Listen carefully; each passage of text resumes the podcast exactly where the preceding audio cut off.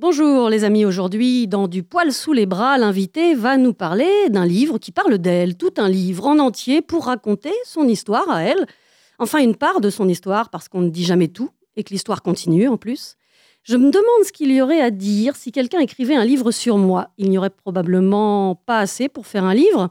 Peut-être que ce serait juste un poème. Ce serait bien si ma vie se résumait à un poème. Peut-être même que ce serait juste un haïku. Trois lignes pour exprimer un sentiment éphémère mais très fort. Ça me plairait, je crois. Ça pourrait résumer ma vie. Mais je m'égare. Ce n'est pas de moi que l'on va parler dans un instant. C'est d'une femme dont la vie est bouleversante et ça tombe bien parce que c'est nécessaire, vital même, d'être bouleversée.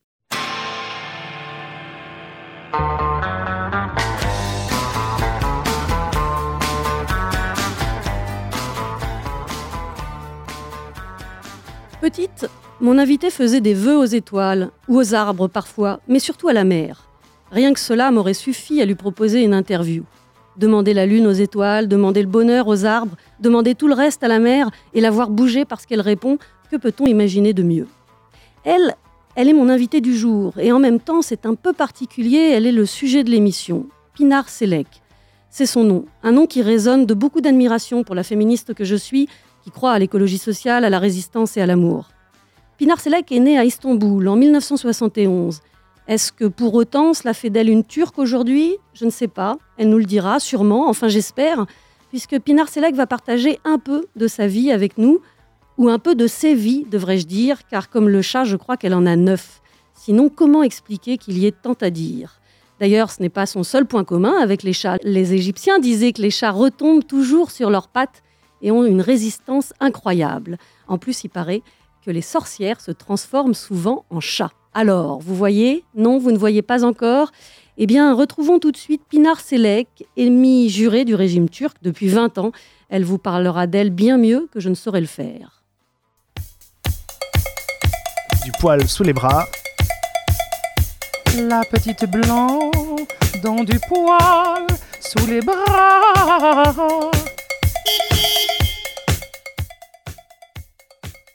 Bonjour, Pinar. Bonjour. Merci d'être euh, avec moi en studio aujourd'hui. Euh, je pourrais me contenter. Tu es très sympathique. Ah bah déjà, on n'a pas commencé. Bah, écoute, Mais euh, voilà, bah, merci. ça commence bien. Ça commence bien. Alors, je pourrais me contenter de dire pour nos auditrices et nos auditeurs que tu enseignes les sciences politiques à l'université de Sophia Antipolis Nice, mais j'ai quand même un peu envie d'en rajouter. Tu es féministe, militante de l'écologie sociale, résistante face à l'autoritarisme, sociologue, exilée, antimilitariste, autrice. Bon, j'arrête là. Qu'est-ce que toi, tu aimerais qu'on dise de toi pour te présenter? Est-ce que ça tirait si on disait aussi que tu es simplement une fille de sorcière? Ah, j'ai bien aimé ça. Je ne sais pas, c'est difficile de, de, de, de, trouver des mots pour euh, présenter euh, une vie complexe de tout le monde. euh, parce que moi aussi, j'avais écrit à la préface du livre, j'ai fait une préface et une postface. Tu as participé à un livre qui s'appelle L'insolente, dialogue avec Pinar Selek, qui a été écrit par Guillaume Gamblin. C'est aux éditions Cambourakis, dans Et la Silence. collection. Ouais, et silence. Et c'est au- c'est dans la collection Sorcière, dirigée par Isabelle Cambourakis. Oui, et donc dans la préface, j'ai écrit, euh, comme tu avais dit, quand si on voulait résumer ma vie, je voulais bien que ce soit une poésie, une chanson, une autre chose, une œuvre, une œuvre d'art. Je ne sais pas, tout le monde veut ça pour sa vie, non? Mais après, comment on peut se présenter et comment on peut mettre dans un mot ou deux mots ou quatre mots ou quatre phrases toute notre existence complexe Je ne sais pas. Mais euh, en France, depuis que je suis venue, euh, il y a dans tous les pays, mais ici j'ai vécu un peu plus, on veut toujours te mettre dans une identité de tes engagements ou de tes ou de ton métier ou de tes recherches ou de tes compétences, mais comme si c'est un engagement, comme si c'est ton identité. Non, c'est un savoir que tu fais, entre autres, euh, etc. Mais comme tu as dit qu'une fille de sorcière, parce que ma mère était une sorcière, c'est vrai, mais je crois que je suis une fille euh, qui essaie d'être sorcière. Donc, oui, j'ai une mère sorcière et j'ai beaucoup, j'ai beaucoup euh, sources d'influence d'autres sorcières. J'ai grandi avec euh, l'influence de plusieurs sorcières dans ma vie et je crois qu'ils m'ont, ils ont ils m'ont fait dans la marmite un peu, tous ces sorcières-là. Et quelquefois, on, ne peut pas, euh, je ne peux pas dire que je suis sorcière. Mais je sens de temps en temps ce côté, mais j'essaie de, vivre une vie magique. Et je vais, je vais, j'essaie de faire euh, une, une, histoire magique de, de ma vie. Et, quelquefois, je, je, je, suis traitée comme sorcière aussi par les, par les fascistes, par les, par les répressions en Turquie, par exemple. Donc, et ça me plaît, ça. Dis que ah, je, je fais bien alors. Je suis dans le bon chemin. Tu sais, ma mère et mes mères, tous mes mères qui, ont, contribué à la création de cette marmite. Donc, en même temps, toutes mes relations avec la nature, tous mes rêves, etc., m'approchent à des sorcières. Donc, je, je crois qu'il y a un monde des sorcières et je fais partie de ce monde. Mais peut-être je suis encore apprentie, je ne sais pas. Je vais préciser tout de suite quelque chose d'important parce que comme ça, on l'évacue du reste de l'émission et on pourra parler d'autre chose. En 96, tu as débuté des, recherches sur la question kurde. Le mouvement kurde. Le mouvement kurde. Et tu disais qu'il y avait en fait une guerre contre les Kurdes. Personne mm. n'en parlait. Ça t'a interpellé. Tu as mené un travail, une recherche universitaire là-dessus. Et en juillet 98, euh, tu as été arrêté par la police d'Istanbul et torturé pour donner les noms des personnes kurdes que tu avais euh, interviewées. Tu as refusé de donner les noms. Tu as résisté. Tu le dis très humblement dans le livre à un moment, tu dis, j'ai résisté par hasard. Euh, moi, je crois qu'il n'y a pas de hasard, mais je te laisse libre de tes mots. Et en tout cas, comme tu résistais, la police a décidé en août 98 de t'accuser d'avoir déposé une bombe qui a explosé euh, un mois avant sur le, marché aux épices d'Istanbul, euh, une bombe qui a fait sept morts et 100 blessés, qui en fait n'était pas une bombe. Ça a été prouvé que voilà, c'était une explosion accidentelle d'une bonbonne de gaz, mais ça a servi de prétexte aux autorités turques pour t'emprisonner dans un premier temps et ensuite, et on en est encore là aujourd'hui, à te, harceler, à, lancer contre toi euh, un acharnement judiciaire, médiatique, euh, politique euh, qui dure encore. Tu nous diras peut-être juste où est-ce qu'on en est. Depuis 20 ans. Depuis 20 ans. On a entré dans les 21 années. 98-2000, tu as été en prison pendant deux ans et demi emprisonné. Mhm. Tu es sorti et puis après il y a eu. Il y a eu toujours acquittement et toujours la, la cassation, il cassait l'acquittement, il demandait la condamnation, et ça continuait cinq fois, j'ai été acquitté. Une fois, ils ont essayé de me condamner, ils ont changé les juges, etc., mais ils n'ont pas arrivé. Il n'y avait aucune preuve, donc il n'y avait aucun témoin et aucune personne ne, parlait de ça. Et donc, euh, ils ont fait une complot très rapidement. Donc, ils n'ont pas pu vraiment euh, monter un complot euh, très intelligemment. Donc, euh, et tout le monde me, me connaissait. J'étais pas très médiatique, mais j'étais très connue. Donc, il y avait beaucoup de solidarité. J'avais 200 avocats dans une semaine. Et toutes les personnes que j'ai touchées dans, ma vie étaient autour de la prison. Donc, à partir de là, c'est devenu un procès symbolique, une guerre symbolique même. Même, je suis contre les guerres, mais. Donc, euh, à la fin, j'ai été acquittée en 2006 j'étais en Turquie et j'étais très militante, j'ai publié plein de choses. Mais comme c'était devenu symbolique, ils ont demandé quatrième fois la condamnation. Et là, mes avocats m'ont dit, il faut que tu partes demain. Donc, depuis 2009, je suis en dehors de la Turquie. Entre-temps, j'ai été encore une fois acquittée. Une fois, ils ont essayé de me condamner, ils n'ont pas réussi. Maintenant, le, le, dossier, il est à la Cour suprême, pas, même pas à la cassation. Oui, il y avait épuisé tous les. Oui, oui. Donc, on attend la décision depuis 2014. Euh, Donc, le dernier acquittement était 2014. Ils ont, en fait, le, procureur a refait l'appel et ils ont dit on ne peut pas envoyer à la cassation. Maintenant, on envoie à la Cour suprême qui va décider, dit, au huis clos? Ah, À huis clos. Huis clos. Ils vont décider entre mecs et on ne sait pas quand ils vont décider. Donc, en général, on me disait que ça va durer une année, mais une année est passée, 2015, 2016, donc, j'attends toujours. Donc, je ne peux pas aller en Turquie, même si je suis acquittée, parce qu'ils peuvent décider ce soir. Et leur décision ce sera définitive. Et on demande prison à vie. Euh, voilà. Ah oui, la, condamnation à perpétuité qui, pèse sur toi. Et alors, pour les gens qui se demanderaient, qui se diraient, mais bon, maintenant que tu es en France, finalement, tu ne crains pas grand-chose.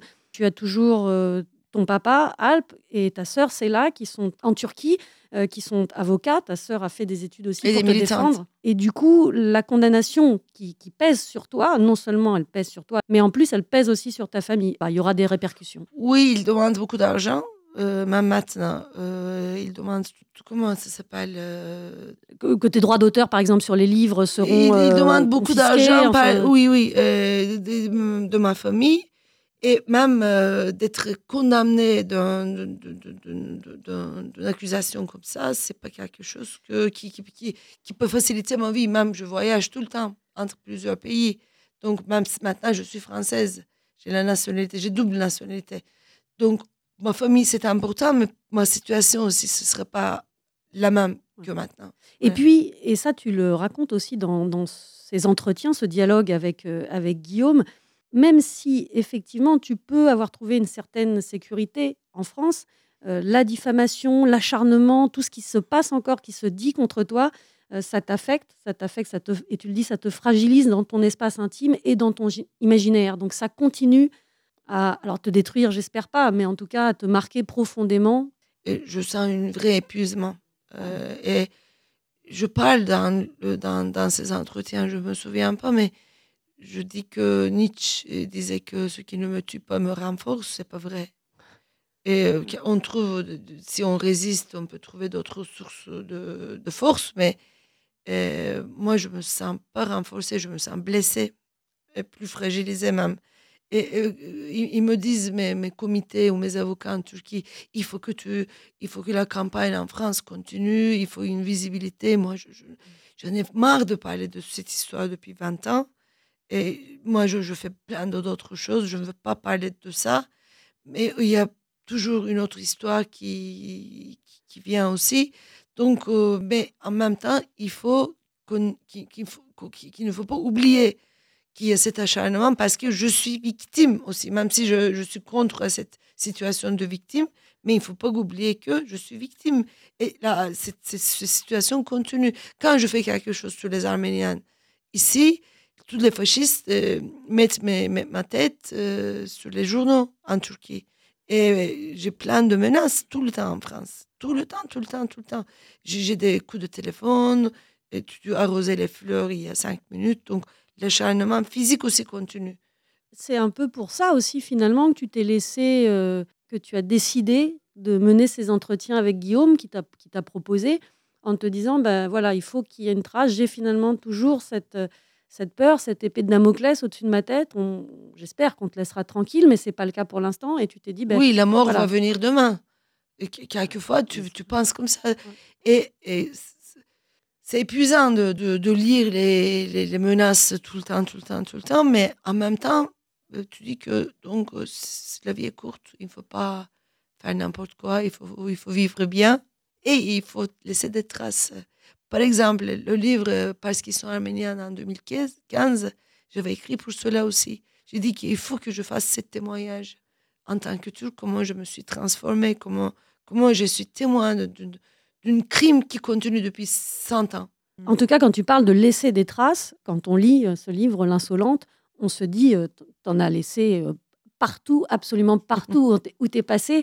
Il y a eu, euh, par exemple, ton, ton travail et ta rencontre avec les enfants de la rue, avec les personnes transsexuelles. Quand tu le mentionnes, tu dis, voilà, ça a été une des plus grandes expériences de ma vie. Et c'est une des premières choses qui me vient à l'esprit quand on me demande Mm. les moments marquants de ma vie. Je crois que c'est pour tout le monde un peu. Quand euh, on, on ouvre les fenêtres ou la porte, je ne sais pas, aux rencontres, c'est les rencontres qui nous transforment un peu et qui nous fait sortir de notre bulle. Moi, quand j'étais petite, euh, un peu ado, je croyais que j'étais dans le paradis, même si mon père était en prison, même si on vivait la persécution. Il y avait, euh, il y avait plein de personnes qui étaient autour de nous. On faisait toujours la contestation, on voulait changer le monde et on était pour tout le monde. Mais quand même, euh, on était dans une, dans une mode de vie euh, assez homogène. Et, et mes regards étaient construits dans ce mode de vie. Et euh, après, on fait toujours des rencontres avec cette, dans, dans, dans ces frontières, parce que toujours autour de nous, il y a des différents types de frontières. Et je ne sais pas comment, mais depuis mon enfance, j'ai fait toujours des rencontres qui m'ont fait des claques et qui, qui m'ont qui, m'ont transformé. Et très jeune âge, juste après le lycée, j'ai commencé à dormir dans les rues et, sans être euh, vraiment inquiétée. Tu déguisé en homme quand même. J'ai déguisé en, garçon, un homme, oui, bien sûr. J'avais la conscience qu'il ne faut pas. Je, n'étais pas une. J'étais une folle, mais intelligente, je pense. Après, euh, c'est l'expérience, ben, les rencontres d'abord. Après, de pouvoir expérimenter ensemble, et, oser expérimenter ensemble des choses que tu ne connais pas et de créer ensemble. Parce que moi, je n'ai pas découvert les rues comme ça. Et dans les rues, on a fait des rencontres et on a essayé euh, de, de, de, de découvrir et changer les choses ensemble. Nous avons créé un espace, on disait atelier on avait une, une squat, on a fait plein de squats et, on n'a pas resté toujours dans les mêmes lieux. On faisait euh, des créations euh, et personne ne pouvait nous toucher. On a gagné une grande solidarité populaire autour de nous. Les voisins, les, magasins, tout le monde euh, faisait des choses et on faisait des choses contestataires. On avait une, une journal, on faisait le théâtre, etc. Et on a, on senti qu'on a la force de transformer la rue. C'était une expérience qui m'a marqué. Je crois que entre toutes les expériences que j'ai vécues depuis mon enfance jusqu'à aujourd'hui, c'est ces amitiés-là. Mais c'est pas parce qu'ils étaient victimes, parce qu'ils vivaient dans les rues, ils étaient différents, etc. Parce que là, on a, on a, on a créé une amitié. ça dû aux hasards, mais a dû au, pouvoir ouvrir les, les, portes aussi. Et donc voilà, je ne sais pas comment dire. Au, au travers de toutes ces expériences, ce qui est très fort chez toi à partager, c'est voilà, on veut changer le monde. Je veux un autre monde, un monde meilleur. Et ça, je sais que ça ne pourra arriver euh, qu'en créant des, ponts entre les gens. Et, dans toutes tes expériences, que ce soit la création, tu disais, des ateliers d'artistes, ou de la coopérative culturelle à Margui, ou après en France, euh, tous les liens que tu as créés avec euh, la revue Silence, avec, avec la Lune à Strasbourg, avec. Enfin, au travers de tout ton parcours, tu as toujours mis en relation des gens, et des fois très différents qu'ils s'unissent et qu'ils se retrouvent dans le, dans le, combat Parce que, justement, parce que ces différentes rencontres et de pouvoir sortir en dehors des frontières m'a amené comme euh, Alice dans les, dans les merveilles. Et j'ai vu que si on, on, arrive à, à, à, voir, à regarder les autres, à, pouvoir oser ensemble des bêtises, et on peut faire des choses. Donc, euh, mais même euh, notre atelier, par exemple, qu'on a créé dans les rues, ce n'était pas seulement entre les militants. Euh, il y avait plein de personnes qui étaient un peu toutes seules, qui venaient. Et, et après, tout d'un coup, ça créait une synergie et ils avaient des projets ensemble. Et nous, avons, nous avions un journal. Et dans notre journal qu'on publiait nous-mêmes, et on vendait 5 000, 6 000 chaque mois, on, vendait dans les rues, ça s'appelait Invité. C'est joli ça. Pourquoi invité Parce que on a demandé à plein de gens qu'est-ce qui a changé dans votre vie? Quand on demande aux personnes vieilles, elles disaient que euh, avant la télévision, il y avait des, voisinages, on, allait, euh, on, se parlait plus. Maintenant, avec la télévision, on ne se parle plus je ne parle pas d'aujourd'hui, je, je parle de, des années 80, fin 80, début 90. Donc, euh, et donc on a dit que d'accord, donc qu'est-ce qu'il faut? Il faut inviter. Parce qu'en Turquie, l'inviter, l'accueil, c'est très important. L'accueil des étrangers, l'accueil de l'autre. Il faut que votre maison accueille les autres. L'accueil était important et on, vivait une, une, une période c'était après les coups d'État une néolibéralisation de la Turquie et ce, sentiment faiblissait. Et nous disons que, mais non, il, faut inviter d'autres personnes et il faut qu'on soit invité partout. Il faut qu'on s'invite. Il faut qu'on se rencontre. Il faut qu'on s'ouvre les portes. Donc, c'était ça notre projet euh, ensemble. Mais c'était pas un projet que, par exemple, moi, j'ai créé on a créé vraiment dans les discussions, dans les rencontres, après les expériences, on a dit, bah, on peut faire ça, on peut demander ça. Donc c'est vraiment, c'est développé comme l'eau coule et trouve son chemin. Voilà. Du poil sous les bras. Passage obligé dans cette émission, j'aime bien savoir ce que pense mon invité de ses poils, comment elle vit sa vie de poilu ou d'imberbe, je ne sais pas, sa vie d'épilé ou de touffu. Alors Pinard, toi, tes poils, qu'est-ce que tu en penses? Et la question m'intéresse d'autant plus que je sais que tu es une grande nageuse. Moi, j'aime beaucoup nager aussi. Oui. Et la question des poils se pose toujours. Alors, Pinard, ton rapport aux poils? Qu'est-ce que je pense des poils sous les bras? Tu sais, moi, j'ai fait une chose. J'avais une amie, euh, quand j'étais un peu plus jeune, je n'ai pas beaucoup de poils, mais elle, elle avait un levé avec le laser. Elle m'avait fait quatre séances, euh, je n'ai pas de poils maintenant. J'ai des poils au, sexe, ou bien j'adore mes cheveux, euh, j'adore mes sourcils, mais ça me dérange pas ce qui existe maintenant parce que elle m'a fait quatre séances, je pense, une fois, mais ça, sans payer rien. Depuis, je suis, je suis assez, euh, je sais pas, peut-être c'est culturel ou c'est qu'en Allemagne, euh, je voyais que mes amis euh, ne- ne- ne- ne- n'épilaient pas. Je parle des femmes. Et donc, c'est sûr que avec toute la culture, la construction, ça nous paraît, c'est pas génial que les, hommes laissent comme ils sont naturels, mais les femmes, je sais ça.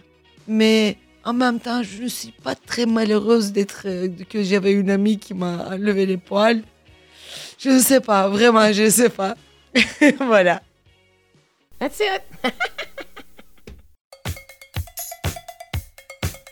Du poil sous les bras. Et je suis toujours avec Pinard Selec pour mon plus grand bonheur et le vôtre, j'en suis sûre. Vous lirez L'Insolente, dialogue avec Pinard Selec de Guillaume Gamblin aux éditions Cambourakis en partenariat avec la revue Silence dont on va parler dans un instant. J'aimerais qu'on dise un mot de comment tu t'es forgé cette conscience féministe qui vient assez tôt, qui vient euh, au travers d'expériences extrêmement différentes? À un moment, même en Turquie, euh, il y a longtemps, tu travailles euh, auprès des prostituées, tu fais un travail dans les maisons closes, tu, tu racontes ça, tu dis ça a été vraiment une, une, une gifle, ça donnait pas vraiment envie après de continuer à, à fréquenter les hommes finalement. Tu, tu le dis dans le livre, le féminisme ne permet pas de tout changer, mais sans féminisme, on ne peut rien changer. Voilà. hein? Oui, et euh, je crois que ma génération, elle est formée en Turquie après le, coup d'État 80, une, avec une revitalisation politique qui a euh, créé par le mouvement féministe. Nous, euh, le mouvement féministe a émergé en Turquie un peu tard que la France. Il y a beaucoup de causes, on ne va pas entrer là-dedans. Juste Mais- dire qu'en en 26, il y avait le droit de vote des femmes, mais dans le livre, Oui, tu racontes que oui. c'était pas vraiment du féminisme, c'était des femmes contrôlées toujours par les hommes. C'était euh, le, le- le- comme plein de, de, de mouvements nationalistes et plein d'États nationalistes. La, la, la, la femme, c'est pas les femmes, mais la femme était le symbole de, de, la République turque, qui est fondée sur le génocide, sur le massacre, etc., militariste.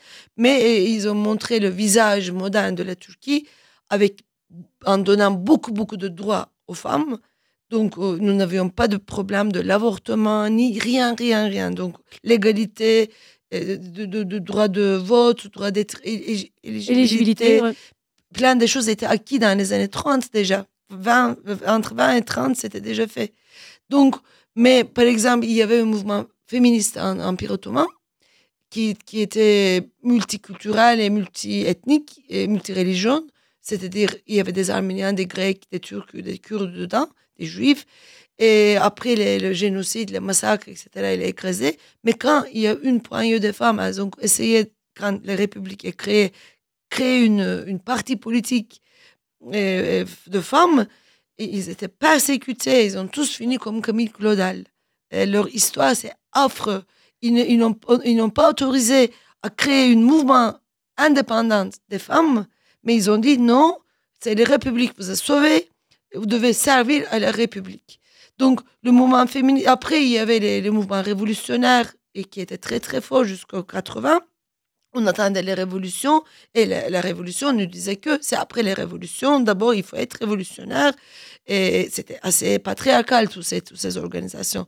Donc, euh, moi, je n'étais pas dans cette période-là. Donc, quand j'étais petite et quand j'ai commencé à grandir, c'est le mouvement féministe qui, a, qui a revitalisé parce que après le coup d'État, tout était mort en Turquie et un million de prisonniers.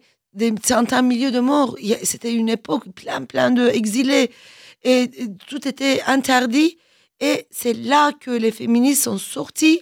Ils ont mis à la fois en question le, le- le militarisme, le nationalisme de l'État et leur, euh, le, patriarcat de ce kémalisme qui essaie d'être égalitaire et qui ont dit que notre féminisme, c'est pas pour l'égalité, c'est pour la liberté. Bien sûr, l'égalité est importante, mais on ne va pas être, euh, être récupéré par aucune politique, etc.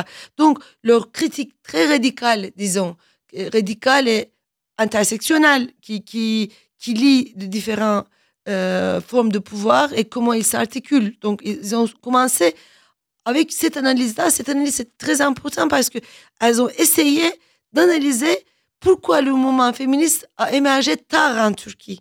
Donc, elles ont commencé comme ça. Donc, tout d'un coup, elles ont mobilisé aussi le mouvement LGBT, le mouvement écologi- écologiste, les libertaires, et avec les mêmes critiques, euh, se créer une cycle de contestation. Moi, j'ai été formée par ce cycle. Et euh, euh, un peu, le féminisme, pour moi, c'est un peu évident. Mais, entre-temps, toutes mes expériences personnelles, euh, même en prison, quand je vois toutes les femmes, mes, amies prisonnières, la plupart des, des amies kurdes qui étaient violées par la police, ou bien quand j'ai vécu, quand j'ai fait ces, cette expérience dans les maisons closes en Turquie, et comment ce système de prostitution de l'État devient macro, et comment le corps des femmes devient un objet sexuel, etc. Et quand euh, on a commencé à lutter contre ça, on a vu toutes les institutions se, se- se ressembler autour de nous. Donc, depuis, depuis euh, à partir de ces expériences, pour moi, le patriarcat, le sexisme était, euh, était, était- était un, un phénomène qui caractérisait plusieurs dominations.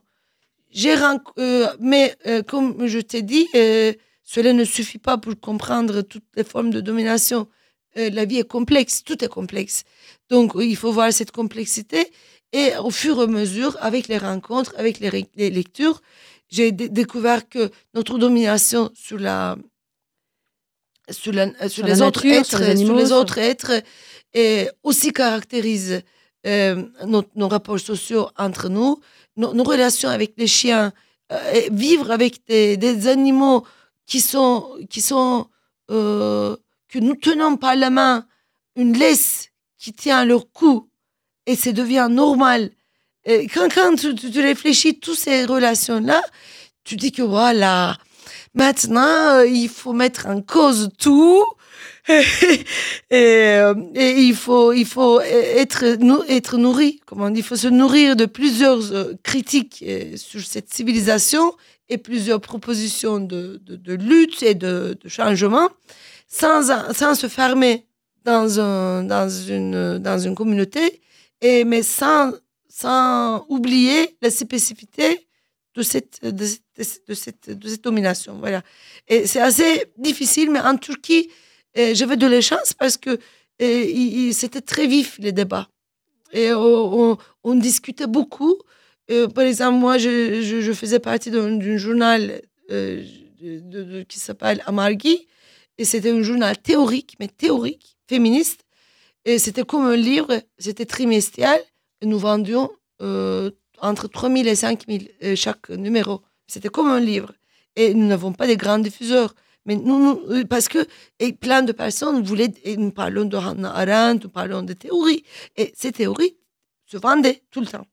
À, Amargui, qui veut dire liberté. Liberté, c'est ni langue turc, sumérienne. ni en kurde, ni en arménien. Nous allons choisir une langue euh, qui est morte, comme, latine, euh, la- comme, comme la langue lat- latine. C'est en sumer. C'est une ancienne civilisation de l'Anatolie. Donc, nous avons dit, on, on choisit, et ça veut dire liberté. Donc, c'est génial.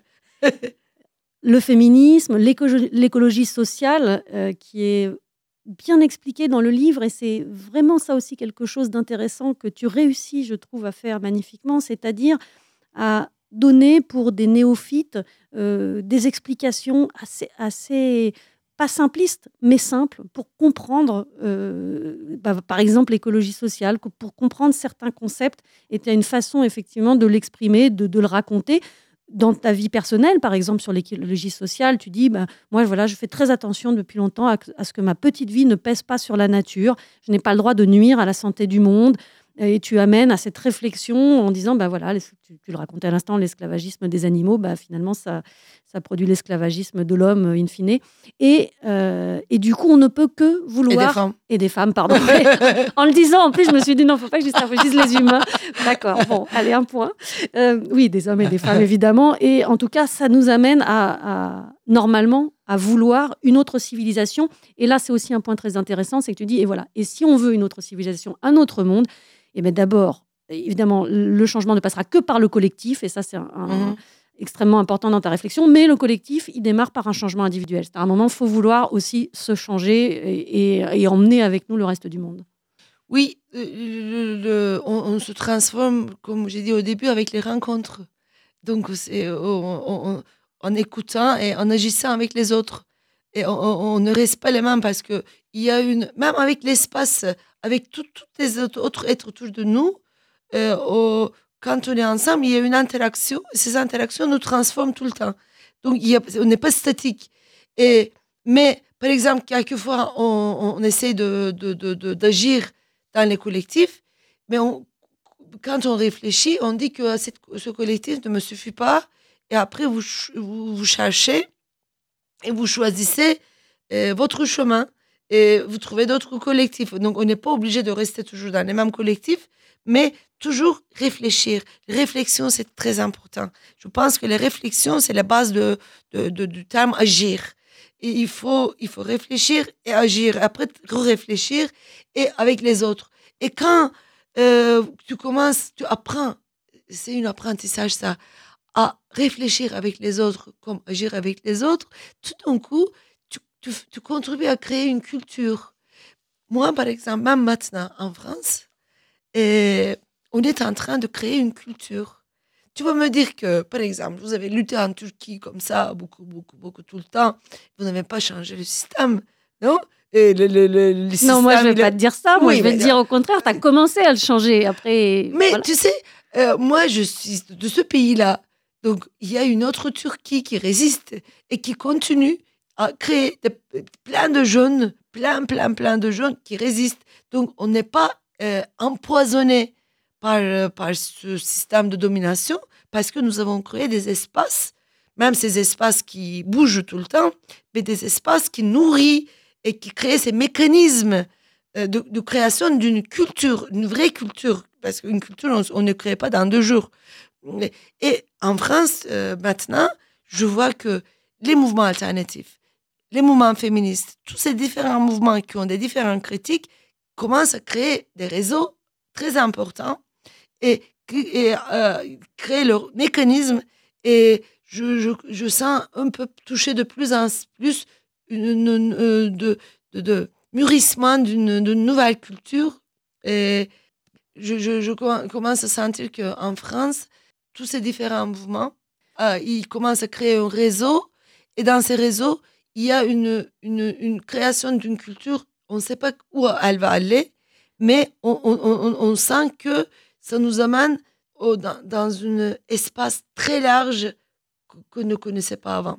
Et ça, c'est plutôt positif parce que tu le dis d'ailleurs quand tu es arrivé en France, au début, tu étais un peu étonné que ce soit aussi clivé, que les mouvements soient comme ça un peu séparés. Donc, c'est vrai que c'est plutôt récent, cette dynamique qui va faire converger justement euh, les personnes et ne pas s'arrêter à des luttes parce qu'elles sont un peu différentes. Il faut agir ensemble et c'est ça qui se met en place en France. Oui, mais aussi ça, ça, ça avait un lien avec mon, mon, ma propre expérience parce que quand j'étais venue, euh, j'étais partout en, même temps, je, voyageais, mais mon français n'était pas génial.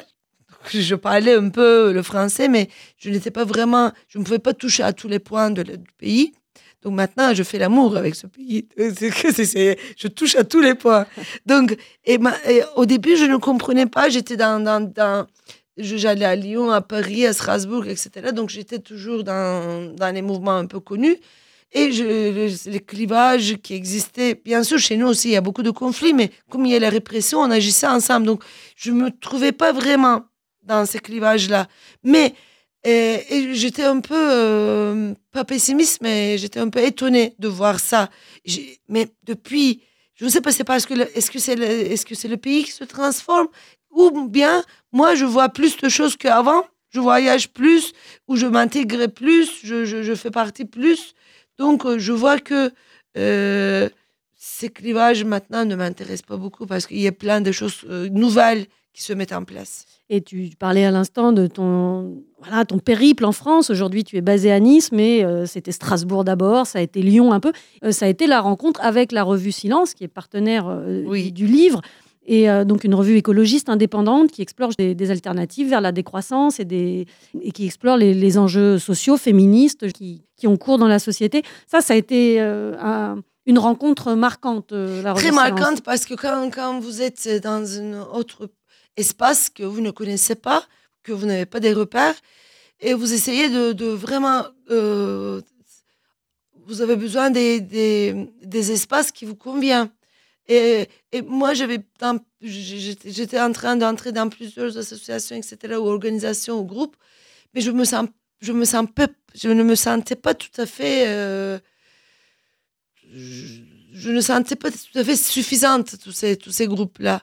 Et quand j'ai rencontré Silence, tout d'un coup, j'ai senti une bonheur totale, parce que la non-violence, le, féminisme, l'écologie sociale et toutes les, euh, critiques et euh, propositions pour une autre société se convergeaient. c'est pas parfait, silence, mais il y avait une volonté de, de, de cette ouais. d'articuler et, et de création d'une culture. Et, et- et tout d'un coup, je me suis sentie à la maison. Je vous dis euh, très, très ouvertement, si ce n'était pas Silence qui m'avait proposé de faire ces dialogues, j'allais refuser parce que je, je n'avais pas l'effort, je faisais d'autres choses, etc. Mais comme il y avait euh, Silence qui m'a posé cette question, donc j'ai fait avec Silence, que avec le silence. Donc, et peut-être c'était, si c'était une autre groupe féministe aussi, je pourrais accepter, Si mais c'était moi qui t'avais proposé.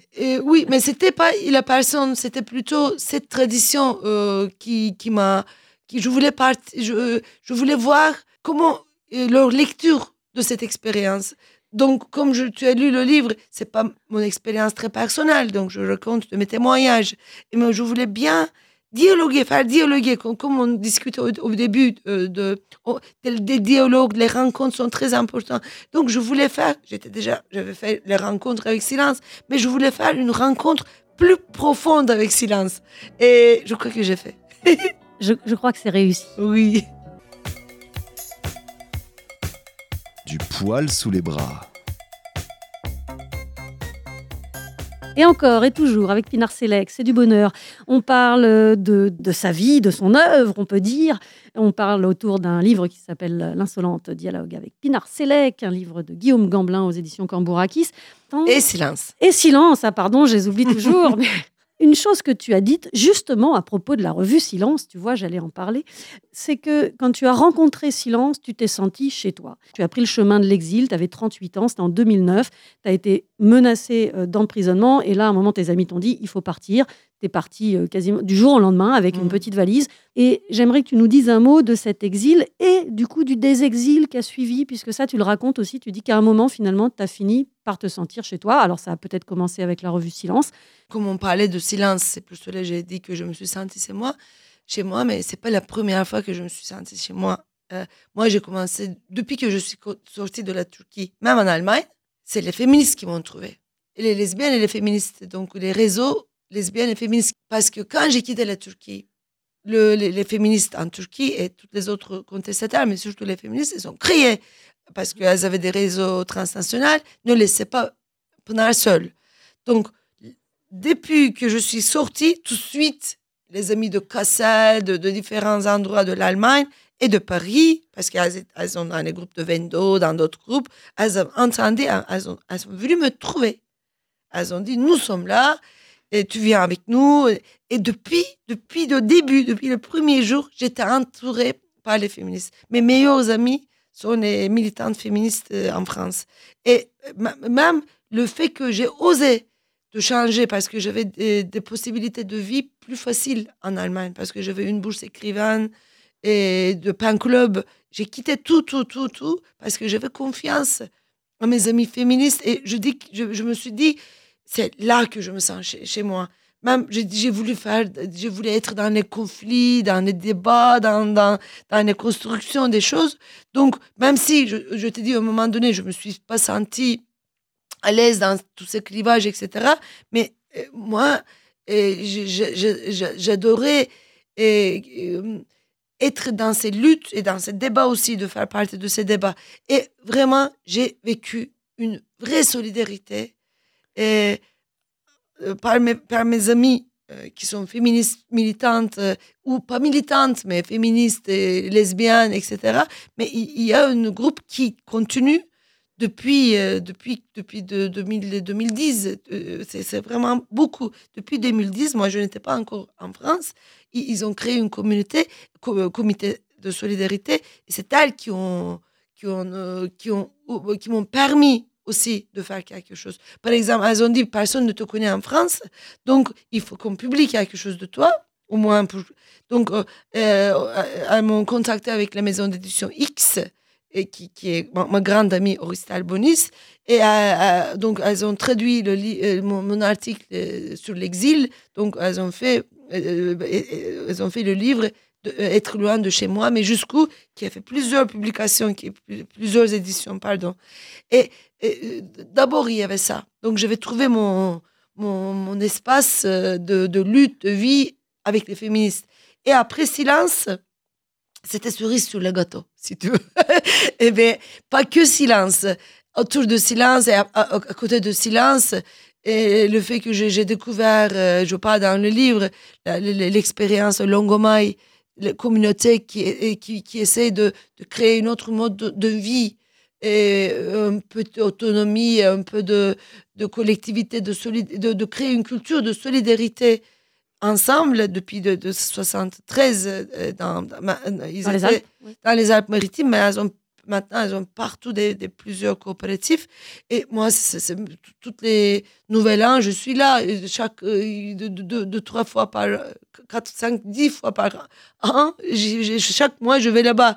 Et, depuis que, j'ai, je, suis de près la lutte à Notre-Dame-des-Landes, et je me sens vraiment maintenant euh, d'ici, parce que j'ai trouvé mon pays.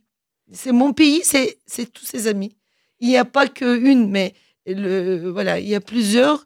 Et donc maintenant, j'essaie de diffuser la- l'appel euh, à la fonds de dotation euh, pour Notre-Dame-des-Landes parce qu'on va acheter les terrains. Donc, mais on va acheter au niveau collectif, pas personnel. Donc, je fais partie de tous ces différents. Euh, la, la semaine dernière, j'étais là. Donc, et, et je, pense que euh, maintenant, j'ai trouvé mes repères. Mais euh, ce qui est difficile euh, ici, euh, quand même, par exemple, quand tu publies les livres, quand tu, continues à être auteur, parce que en Turquie, j'ai ma maison d'édition, j'ai mon, ma maison maison. Euh, Avec ton éditeur, tu as une relation de confiance qui te soutient dans toutes tes démarches, etc. En Italie, j'ai ça. Mais en France, je n'ai pas une maison d'édition. J'ai plusieurs maisons, mais qui s'intéressent plus à ma vie que mes œuvres.